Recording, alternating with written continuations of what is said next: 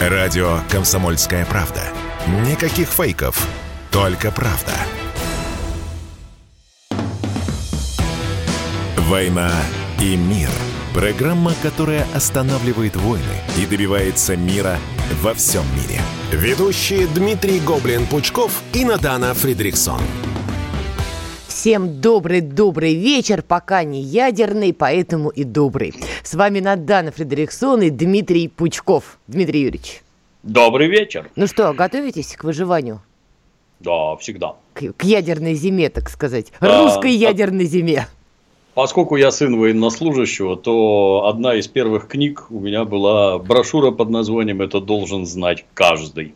Куда попадает атомная бомба, где эпицентр, как рушатся дома, как прятаться в подвале, как ломами прошибать ходы в подвалах, как выбираться и всякое такое. Поэтому я с детства с этим знаком. Да. Главное самому успеть в холодильник, а кота в микроволновку. Понимаете, для того микроволновки и тырили украинцев, если верить украинской пропаганде, чтобы прятать, друзья, котов. Все ради котиков. Ну, на самом деле, шутки шутками, да, но тема того, что Украина может применить так называемую грязную бомбу, она вышла на очень высокий уровень, и министр обороны России Сергей Шойгу поднимал эту тему, а, дай бог памяти, с турецким коллегой, французским, британским, и сегодня Минобороны вновь обсуждала эту тему с британской стороной, то есть тема того, что Украина может пойти на такой шаг, действительно фигу- циркулирует на очень таких высоких пластах. Как вы оцениваете, остановит все-таки Украину западные партнеры, или уже собака виляет, хвост виляет собакой?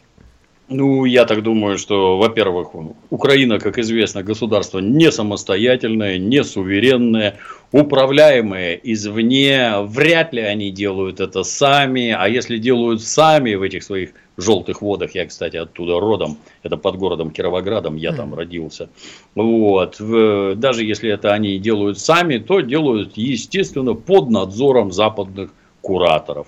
Это точно так же, как когда-то Великобритания, уходя из Индии, разбила эту самую Индию на 500 кусочков, если правильно помню, и организовала им Пакистан, отдельную мусульманскую страну. В Индии мусульман живет больше, чем в Пакистане. Она почему-то не это, не мусульманская страна. А тут вот надо отдельно, потому что мусульмане могут от вас пострадать. Разделяй и... власть да, и как-то так получилось, что в Пакистане взяли и построили атомную бомбу. Ну, то есть для всех причастных граждан, это под руководством британцев, это они их научили, это они специально там построили. Ну, почему они от таких замечательных методов должны отказываться на Украине, непонятно. Но украинцев-то им плевать, бомбу, если что, собираются взрывать на Украине и загажена этой самой грязной бомбой будет территория Украины. Ну, на украинцев, повторюсь, плевать, а они с этого состригут мощнейшие пиар-бонусы, что вы посмотрите на эту Россию, которая вообще плевать на все на свете, она применяет ядерное оружие. Ядерное оружие, насколько я знаю, применяли только Соединенные Штаты, самая демократичная, самая цивилизованная держава. Сбросила две ядерные бомбы на мирные японские города, на мирные.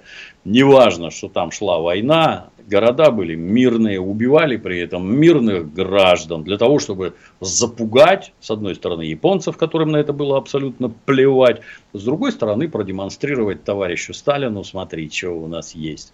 Они первые придумали, они затеяли гонку вооружения, а только они этим пользовались. Ну и вот опять такой удобнейший пиар-повод получится. Вы посмотрите, что эти русские устраивают. Бросают атомные бомбы. Представляете? Дабы мировое общественное мнение настроить против нас. Я сначала услышал, что Сергей Кужугетович позвонил Макрону. Ну, думаю, правильный ход. Надо расшатывать внутреннее единство. Надо французов натравить на англичан и всякое такое, чтобы там разлад в семействе. Ну, оказалось, позвонили всем. И мне так кажется, что ситуация уже приняла совсем серьезный оборот. Вся надежда теперь только на украинцев, которые говорят, этот ядерный боеприпас уже стырили от своих западных кураторов, спрятали, и теперь они его взорвут там, где они, счит... где они считают нужным, они украинцы. а не... Да, да, да, да, да, а не их западные кураторы. Это же крайне самостоятельные люди, нам ли не знать.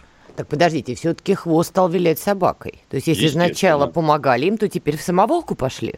Ну, борзеют, естественно. Но есть такое в интервью Зеленского, видели канадским журналистам, да, на фразе, что вы должны, это вольный сейчас мой пересказ, да, что вы должны шарахнуть по территории России, если Россия ударит по да. Банковой. Жаль, в этот момент не показывали лица этих самых журналистов канадских.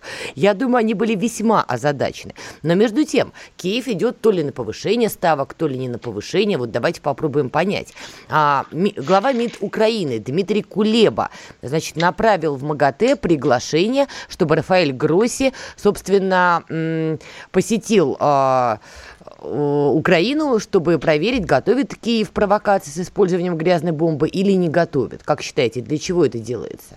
Ну, мы один визит уже этого почтенного господина наблюдали на Запорожскую АЭС, где он приехал, посмотрел, сказал, ну, я не знаю, кто это стреляет. Вот результат визита. Кто-то обстреливает. Ну, надо, надо думать, что русские сами себя обстреливают. Им заняться больше нечем, поэтому они сами по себе стреляют сами на этих деоккупированных областях устроят себе эти зоны радиационного заражения. Геноцид. Зачем? Сами да, себя ну, геноцидят, да. Зачем им это, этим русским, понять невозможно. Ну, а что тут? То есть, и это он ездил на нашу территорию, этот Гросси, на российскую теперь. Угу. А тут он поедет, там хоть какие-то эти приличия надо было соблюдать. Ну, а тут он поедет на Украину и, строго глядя Зеленскому прямо в глаза, задаст вопрос.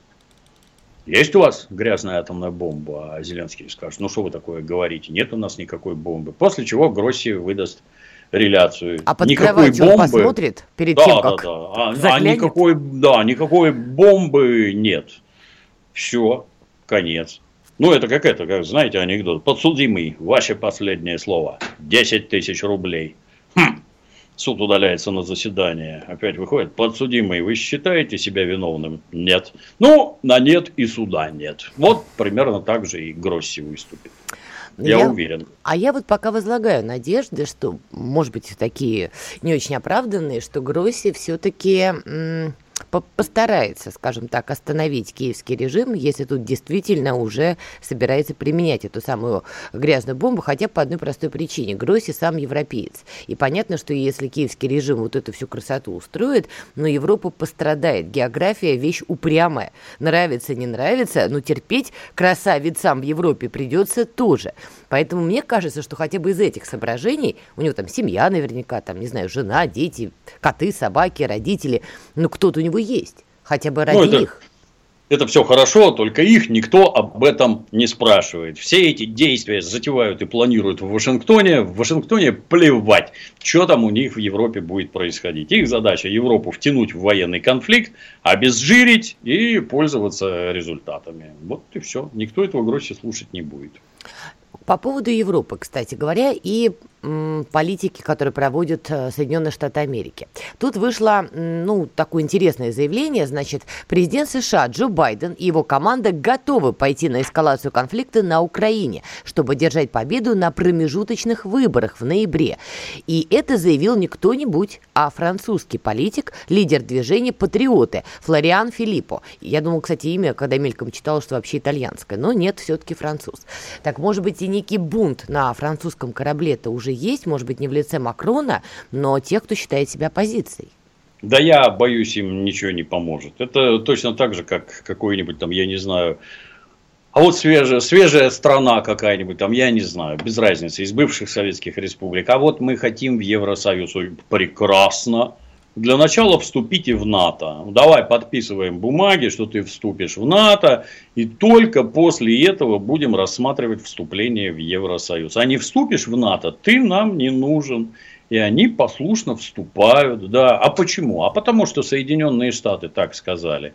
А это самое НАТО, это Соединенные Штаты, это никакой не Евросоюз. И что они там? Ну, ну кто-то кривляется, да, могут ли быть там, как ни крути, все-таки свободное общество, могут ли быть там другие мнения? Могут, на этом тоже можно заработать политический капитал. Только на решение США это не влияет никак. Можете кричать сколько хотите, а будет так, как сказали. А может быть, там уже все-таки нет такого единого центра по принятию международных решений? Ведь сами Соединенные Штаты находятся в таком биполярном состоянии, разве нет? Что-то пока не видно. Все идут строем. СМИ все западные говорят только одно, придерживаются ровно одной точки зрения, а правительства этих стран идут туда, куда сказали идти США. Я никаких тел... Единственный Орбан чего-то там говорит и даже где-то местами делает. Все остальные строем идут туда, куда сказали США. Никаких отклонений лично я не вижу. Да их и быть не может. По поводу Соединенных Штатов и, скажем так, старой-старой бабушки короны, да, Великобритания. Там, значит, как вы знаете, Листрас проиграла Салату Латук, в итоге ушла в отставку, ну и Риши Сунак все-таки занял долгожданное кресло, которое не смог занять в первом раунде этой самой гонки. И вот тут очень интересно, потому что непонятно, в каких отношениях он будет с Джонсоном, а главное, какая Британия будет в отношении Украины и России при Риши Сунаке, потому что он был такой пацифист, как считаете?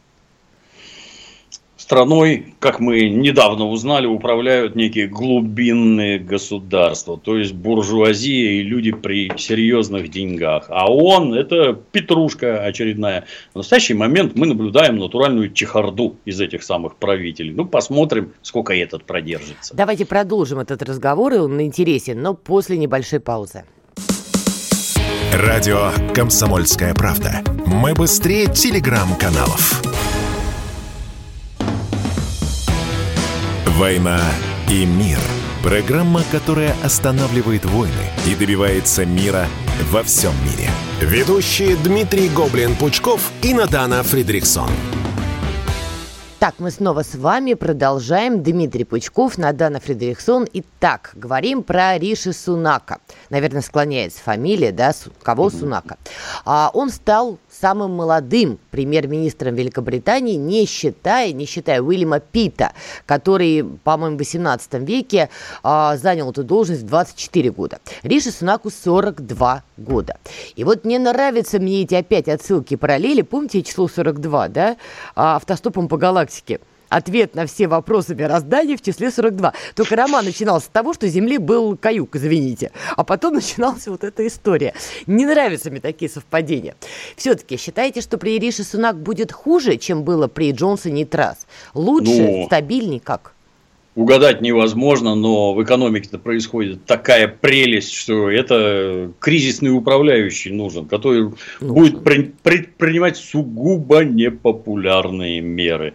Они же сами еще в конце лета орали, что британцы первые, что э, взлетевшие цены на энергоносители приведут к тому, что придется закрыть 60% производств. Вот, э, ну, хорошо, что этот Сунак, что Джонсонюк, ну, назначьте этого, назначьте этого. А что, цены на энергоносители сразу понизятся? Нет, не понизятся. А значит, предприятие придется закрывать, люди останутся без работы, а те, кто даже будет работать, они будут вынуждены платить за ЖКХ какие-то совершенно дикие деньги. Что делать-то?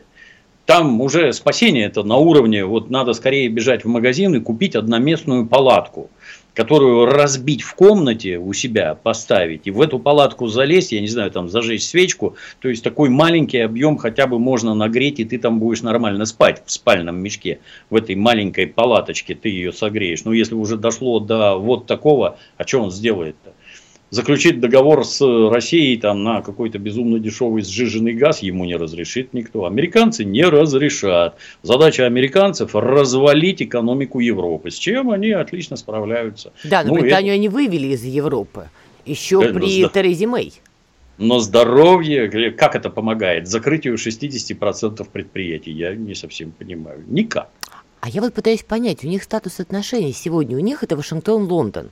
Это какой статус отношений? То есть Вашингтон также смотрит на Британию, как и на Европу, вассалы подчиненные? Или все-таки ну, более равный формат? В принципе, да, они им не нужны. Это британцы пытаются что-то сделать. Ну, когда развалилась Британская империя, и все, так сказать, власть, а значит и деньги стали ускользать из рук, э, ну вот Америка, там есть капиталистский холм, на котором стоит Капитолий. То есть это как в Риме. мы тут вот немножко копируем Римскую империю. И британцы, это так на бытовом, так сказать, уровне, приняли решение, что вот э, Америка это современный Рим, а мы будем современные Афины. То есть у нас вот тут столица, философия, экономика, Лондон, гигантские деньги, и вот как-то так вот мы будем сосуществовать. Не на общих основаниях нет, потому что мы тоже англосаксы, они наши, так сказать, потомки и родственники. У нас там есть крепкие связи, поэтому Европа нет. Мы тоже принимаем участие в обезжиривании этой самой Европы и хотим себе вот кусок Германии загрести для того, чтобы дальше жить лучше. Чтобы в Британии стало больше денег, их должно стать меньше в Германии. Германии.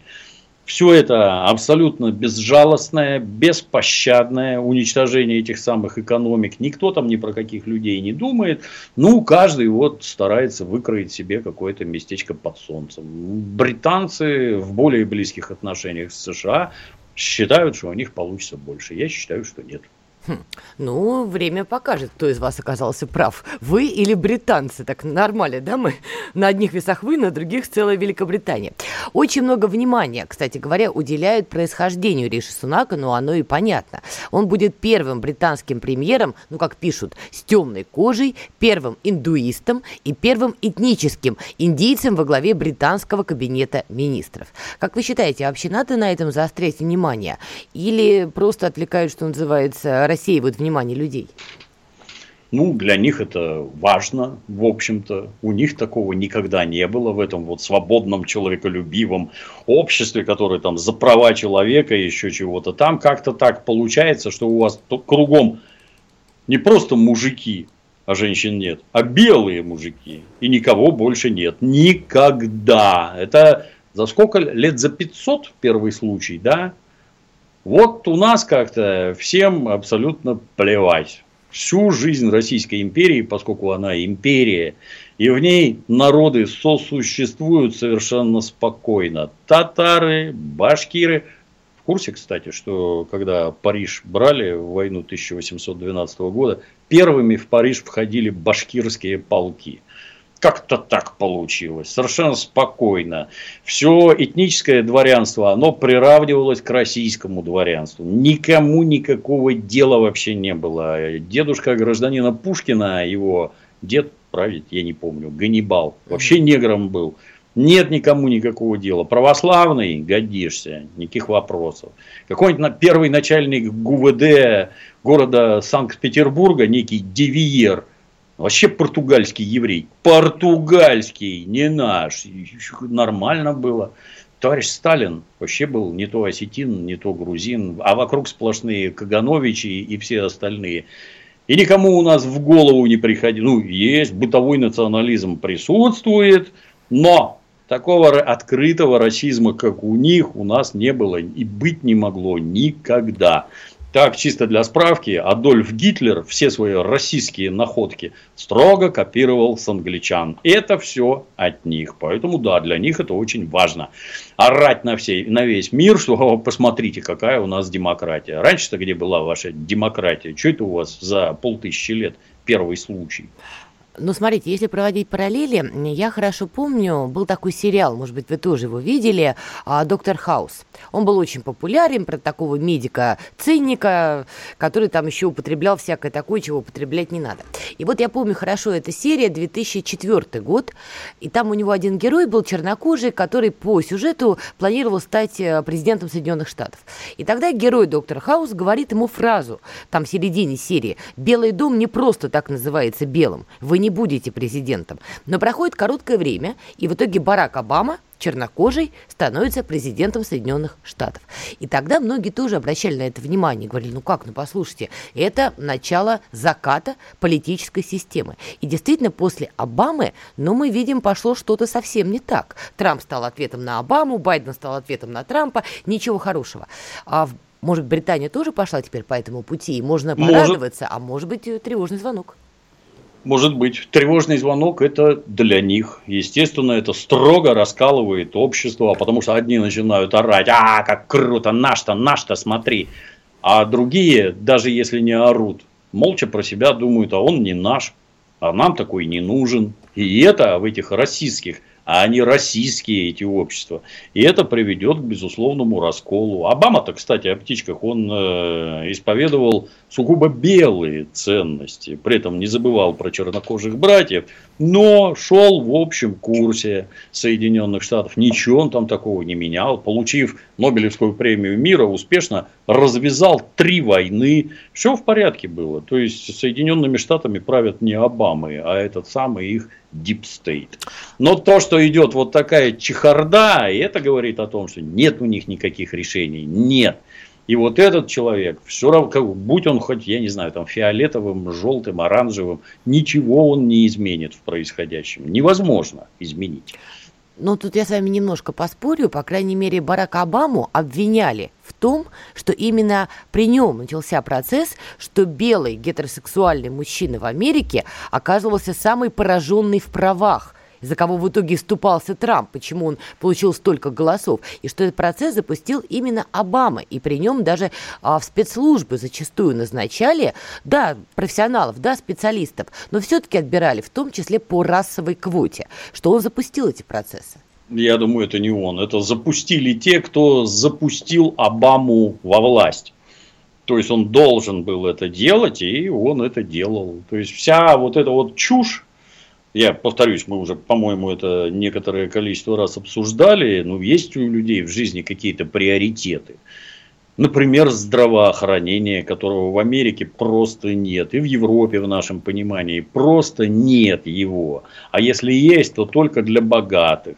Может, вот этим для начала заняться? Нет, минуточку. Давайте займемся правами геев. А сколько геев у вас? 5%? Так, а может это... Во-первых, они входят в 100%, которые нуждаются в медицине. И, наверное, это более, так сказать, первоочередная задача. Нет. Первоочередная задача – промывание мозгов, снижение рождаемости сби, надо сбить у вас все приоритеты, прицелы поменять, цели заменить. Ну, вот он и результат. А Обама, он исполнитель, в моем понимании. И в Британии примерно тот же да, процесс. Да, да. А да. хорошо, а вот это глубинное государство, оно, я так понимаю, здесь едино на всех, ну, на западный мир, или как? Нет, нет, и оно едино для США, которые обладают такой экономической и военной мощью, что просто заставляют всех остальных делать то, что считают нужным они. Противостоять этому в западном мире не может никто. Вот это, кстати, тоже очень интересная тема. Давайте к ней вернемся, но после ухода на новости и небольшой рекламы. Чтобы получать еще больше информации и эксклюзивных материалов, присоединяйтесь к радио «Комсомольская правда» в соцсетях – в отечественных социальных сетях. Смотрите новые выпуски на Рутьюбе, читайте телеграм-канал, добавляйтесь в друзья ВКонтакте, подписывайтесь, смотрите и слушайте. Радио «Комсомольская правда». Самая оперативная и проверенная информация в эфире и соцсетях. «Война и мир» – программа, которая останавливает войны и добивается мира во всем мире – Ведущие Дмитрий Гоблин-Пучков и Надана Фридриксон. Мы снова с вами продолжаем. Надана Фредериксон, Дмитрий Пучков. Слушайте, только затмения нам не хватало. Вот мало нам, понимаете, Украины, Зеленского. Называется «Господи, жги». Ну что, Дмитрий Юрьевич, давайте продолжим про глубинное государство.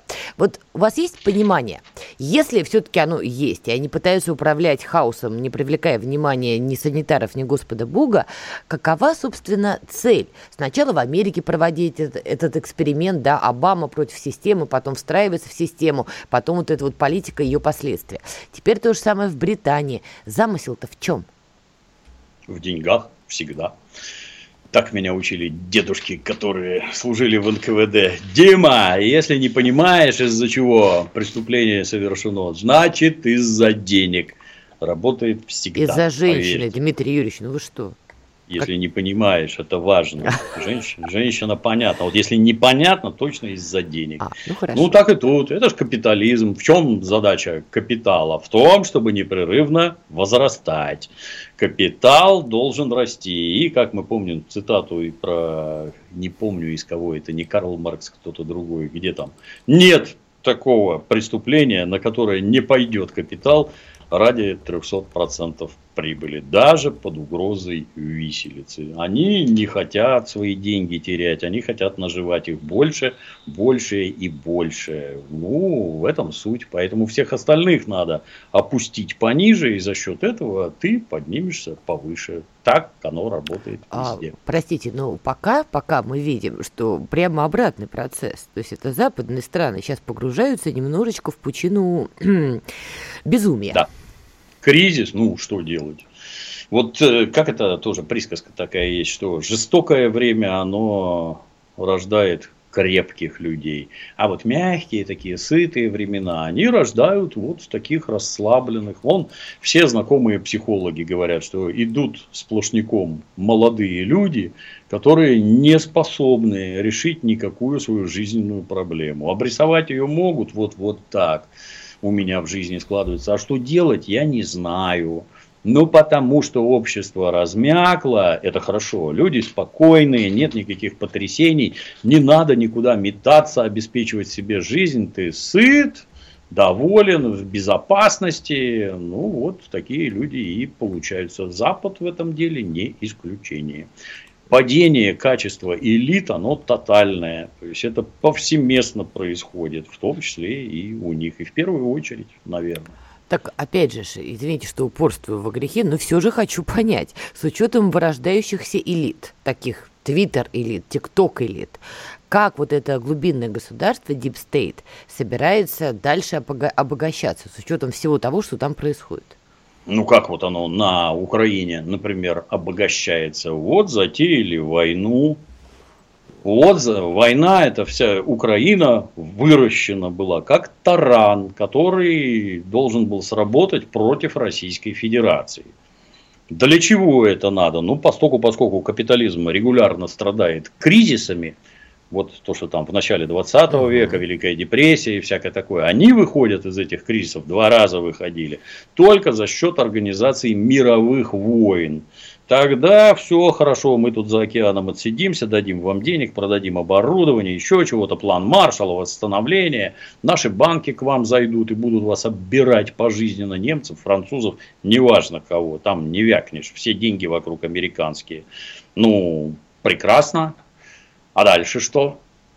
Вот сейчас ситуация. Сейчас есть ядерное оружие, и мировую войну организовать в определенном смысле нельзя. Так вот, мы вооружим и, так сказать, промотивируем украинских нацистов для нападения на Российскую Федерацию. Почему? Потому что разразившийся кризис, вот, а он есть, как это гражданин Баррель недавно сказал, что все европейское благополучие построено на дешевых российских угу. ресурсах. И вот сейчас их не спасают уже даже дешевые ресурсы. О чем это говорит? Это говорит о том, что ресурсы должны быть бесплатными вообще. Их у вас надо отнять. Вот мы натаскали украинских нацистов, вот мы дали им оружие и продолжаем давать, а вот натравили на вас. Это не важно кто там на кого напал, это вообще не важно. Им удалось втянуть Россию в вооруженный конфликт. Туда же усиленно втягивается Европа, которая вынуждена под давлением американцев гнать туда деньги, оружие. Война – дело очень-очень дорогое. Плюс, если, а все это поползет к ним, вот здесь вот меняются границы, и вот уже поляки какие-то завыли там, а вот немцы нам денег должны за Вторую мировую, а, ну, а немцы скажут, а что это у вас там наш Гданьск делает, сколько вы там, говорят, полтора миллиона немцев выселили из всяких там Силезий, там еще откуда-то, давайте-ка вернем все это. И все это как забурлит, и все это как закипит, этот процесс-то уже идет. И только Соединенные Штаты Америки сидят за океаном, а уже прибежал весь крупный бизнес немецкий, деньги все к нам привезли. О, уже всякие Volkswagen побежали, производство потащили. Им от этого только польза. С Китаем они ничего сделать не могут, это, так сказать, следующая цель. А вот с нами и с Европой уже хорошо получается. А коль уж про Китай вспомнили, тут, значит, очередная пятилетка Си намечается, его переизбрали, хотя были мнения, что там американцы постараются как-то этому воспрепятствовать. Но то ли не пытались, то ли не получилось. Как считаете, вот с Китаем-то они как будут расправляться? В Тайвань втянут, и, там, ну, то, то Корейскую самое, войну да. разожгут, не знаю. То же самое. Я помню, когда-то давно, заехав в Венецию, любил раньше ездить mm-hmm. в Венецию, хожу по Венеции, а там везде на мостах через трафаретики написано «Освободите Тибет» по-английски. Да. Ну, да, никому нет дела, что этот Тибет 700 лет был в составе Китайской империи. Никому нет дела до того, когда там чего и как получилось. Нет, вот освободите, вы знаете. А вот в Синьцзян-Уйгурской автономной области, вот там страшно притесняют мусульман. Ну, действительно, там ситуация этнографии этнически даже меняется, что в каком-нибудь Урумчи знакомый э, уйгур рассказывал, что, говорит, ты знаешь, в детстве мы бегали на ханьца посмотреть, как на диковинку какую-то так их мало было. А сейчас в городе живет 9 миллионов человек в этом Урумчи, если правильно помню, когда-то давно. И на нас уже бегают смотреть, как на диковинку. Как их там притесняют? Да никак. Елы-палы. То есть, если ты противопоставляешь себя социуму, ну, наверное, там в отношении тебя принимаются какие-то меры.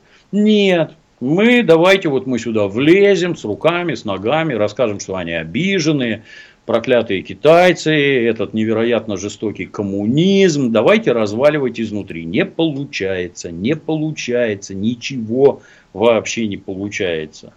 Ну, давайте хотя бы на Тайване разожжем вооруженный конфликт. Давайте пошлем туда Пелоси, давайте пошлем туда оружие, давайте китайцев бесить. Здесь мы признаем, что Тайвань это часть Китая, а здесь нет. Это самостоятельно. Вот вам оружие. Зачем оружие это? Воевать с китайцами? А вот они на Украину оружие поставляют. И западные журналисты говорят, что минимум треть оружия исчезает не доходит до Украины. А куда оно идет, это оружие? Вы кому его в Европе раздаете? Ваши это ЦРУ и АНБ. Кому они раздают? Может в Европе, может в Африку. Вы что готовите-то вообще?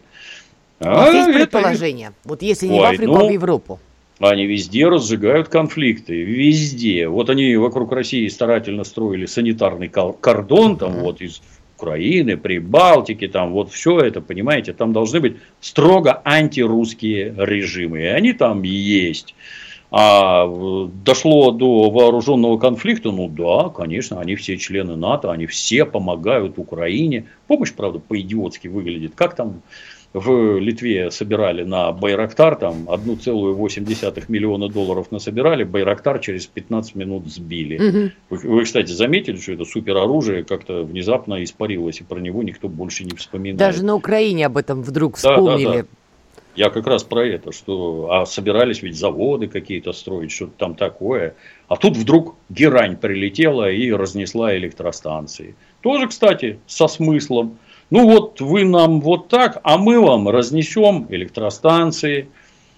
А в результате, поскольку в квартирах станет холодно, начнется исход беженцев – и как это уже в Европах орут, а нас вот-вот, вот-вот уже накроет просто цунами иммигрантов. Потому что опять миллионы побегут. И что мы будем с ними делать? А мы не знаем. Делайте, что хотите.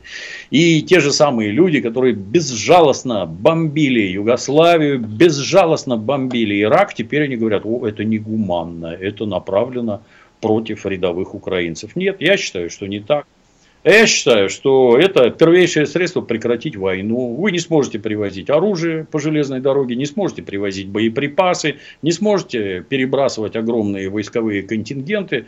Ну, а значит, война закончится быстрее и вас значительно меньше убьют. Я считаю, что им это только на пользу. Уничтожение нами их энергосети. Как оцениваете нашу, наш потенциал в условиях, что нас продолжают затягивать военный конфликт? Выстоим? Ну, не знаю, как мы его затягиваем, ничего не рассказывают. В результате ничего не понятно, что там происходит. Вот тут что-то идет, здесь не идет. И это все время выглядит как ведение каких-то тайных переговоров, лично для меня. Раз нет активных боевых действий, значит, о чем-то договариваются. О чем, кто, с кем, нам не рассказывают. По поводу того, что происходит в зоне СВО, сейчас поговорим. Но сначала небольшая рекламная капиталистическая пауза. Радио «Комсомольская правда». Срочно о важном. «Война и мир».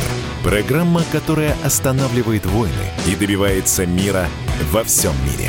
Ведущие Дмитрий Гоблин-Пучков и Надана Фридриксон.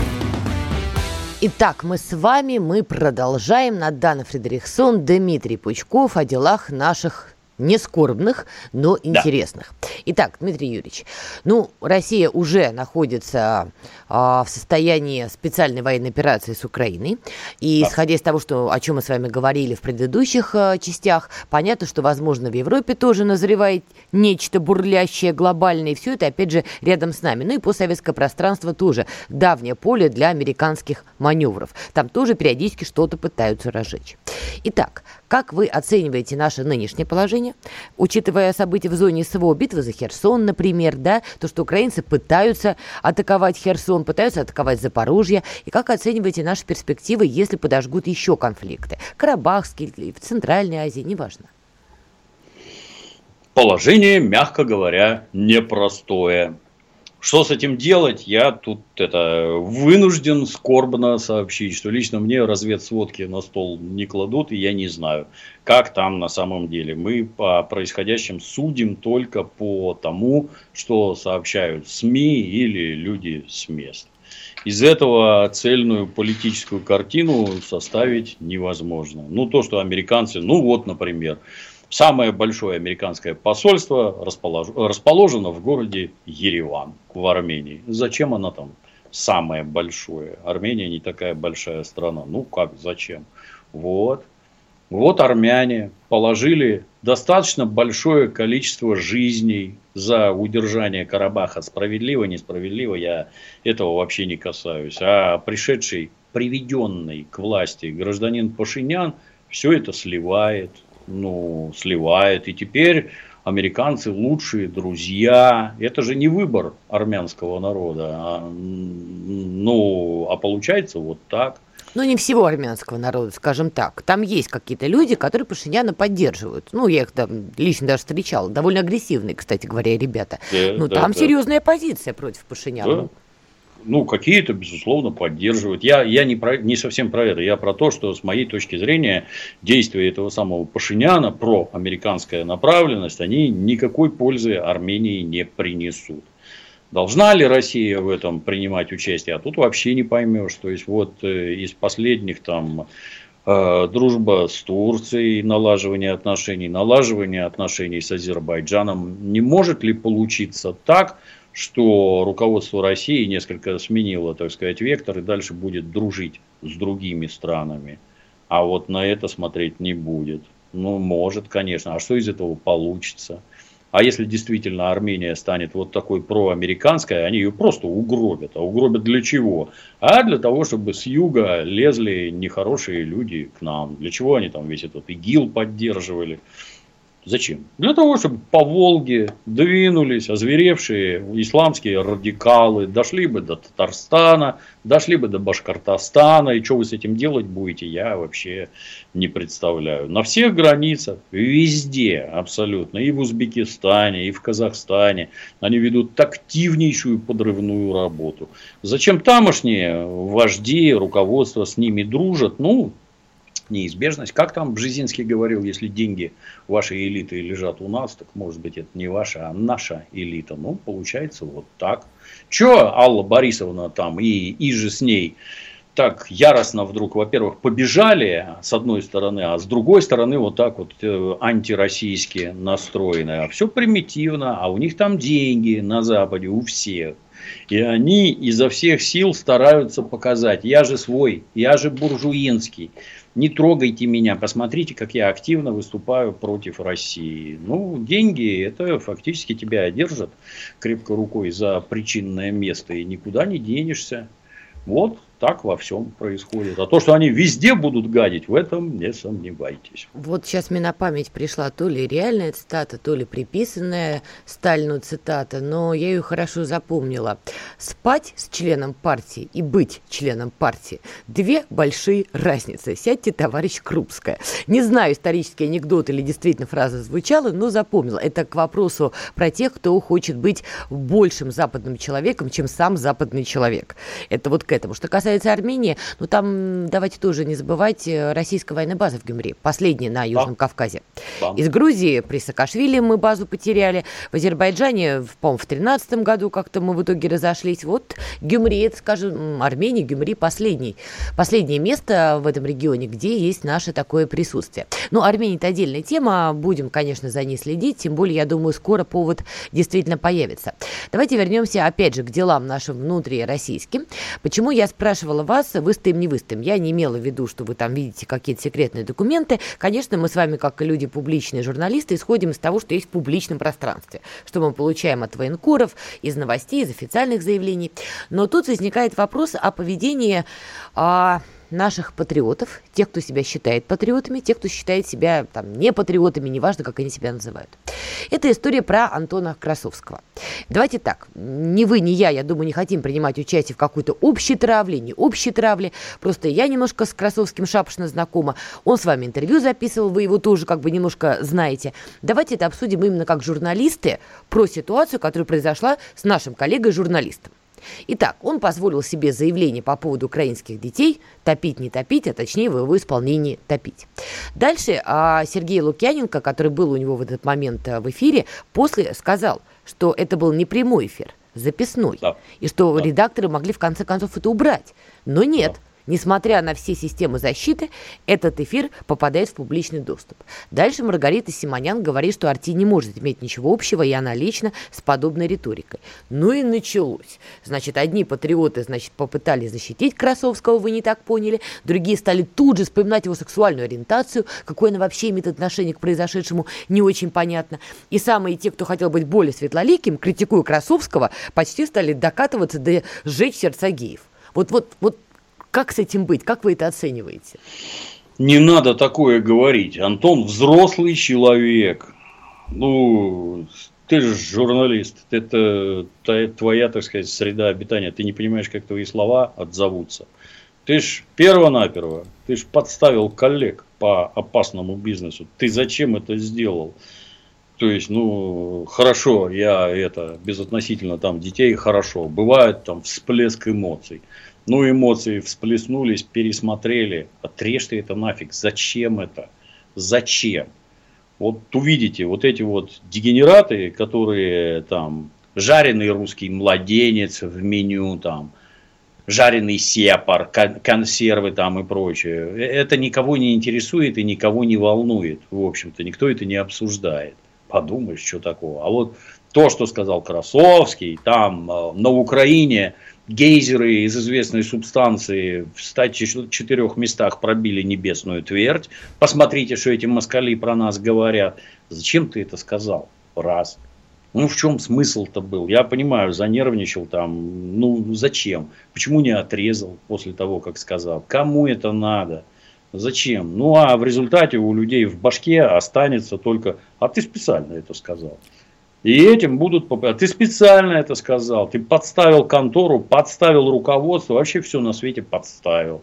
Ну, а дальше возникнут вопросы к руководству. А вы зачем таких людей берете на работу? Вы их как-то проверяете, не проверяете? Ну и в целом, я, конечно, не знаю. Я как это, бывший сотрудник. В общем-то, задача правоохранительных органов, например, не убить всех, а задержать провести следствие и в соответствии с законом наказать. Убивать детей, ну, а, а чем мы от нацистов отличаемся тогда? Я считаю, что мы не то, что отличаемся, мы, в отличие от них, люди, а они не люди. Мы все видели, что они вытворяют с нашими пленными. Мы все видели, что они вытворяют с людьми, которые, так сказать, вернулись под их власть на территориях. И что? Теперь надо убивать их детей, ну вы в своем уме. Как такое вообще говорить-то даже можно? даже если тебе хочется. Как такое можно говорить? Ну, позорнейший поступок, э, оправданий которому лично я не нахожу. Оно воздействует на общество, а не лично на Антона на общество. Ну вот глава Следственного комитета уже поручил проверить высказывания Красовского. И, кстати, вот пока я сейчас слушала вас, открыла главную страницу CNN. Ну и помимо Риши Сунака, рядом прямо на главной странице фотография Красовского. Да, и, да. понятно, уже там готовая, готовый текст, готовая статья. Давайте немножко отходя от Красовского, да, ну, Понятно, что вы свою позицию обозначили по этой ситуации. В целом, вам не кажется, что часть людей в России, которые считают себя патриотами, действительно, я уж не знаю почему, да, но подводит к себя вот к этой радикальной черте. Красовский может быть не один такой. Ну, может и не один. На здоровье в обществе есть кто угодно. Любые, так сказать, мнения представлены. Другое дело, что, наверное, вот публичных СМИ подобное высказывать не надо. Ну и кто-то вот думает так же, но молчит. Ну вот лучше иногда молчать все-таки. Как снизить градус ненависти? Ведь злые вот такие ура-патриоты довольно опасны нормальными телепередачами, где, так сказать, люди взвешенную позицию предлагают. Нельзя впадать ни в какие крайности. Ну, мы же не дети, мы не подростки. Вы взрослый человек. Нельзя, даже если истерика нахлобучила, нельзя это демонстрировать окружающим. Это слабость. А вы мужчина и должны, в общем-то, быть спокойны. Это первейшее качество. В общем, смотрите и слушайте Пучкова, граждане. Будьте не истериками, а спокойными. Ведь я так поступила и не жалею. Услышимся. Правильно. Счастливо. Счастливо. «Война и мир». Программа, которая останавливает войны и добивается мира во всем мире. Ведущие Дмитрий Гоблин-Пучков и Натана Фридриксон.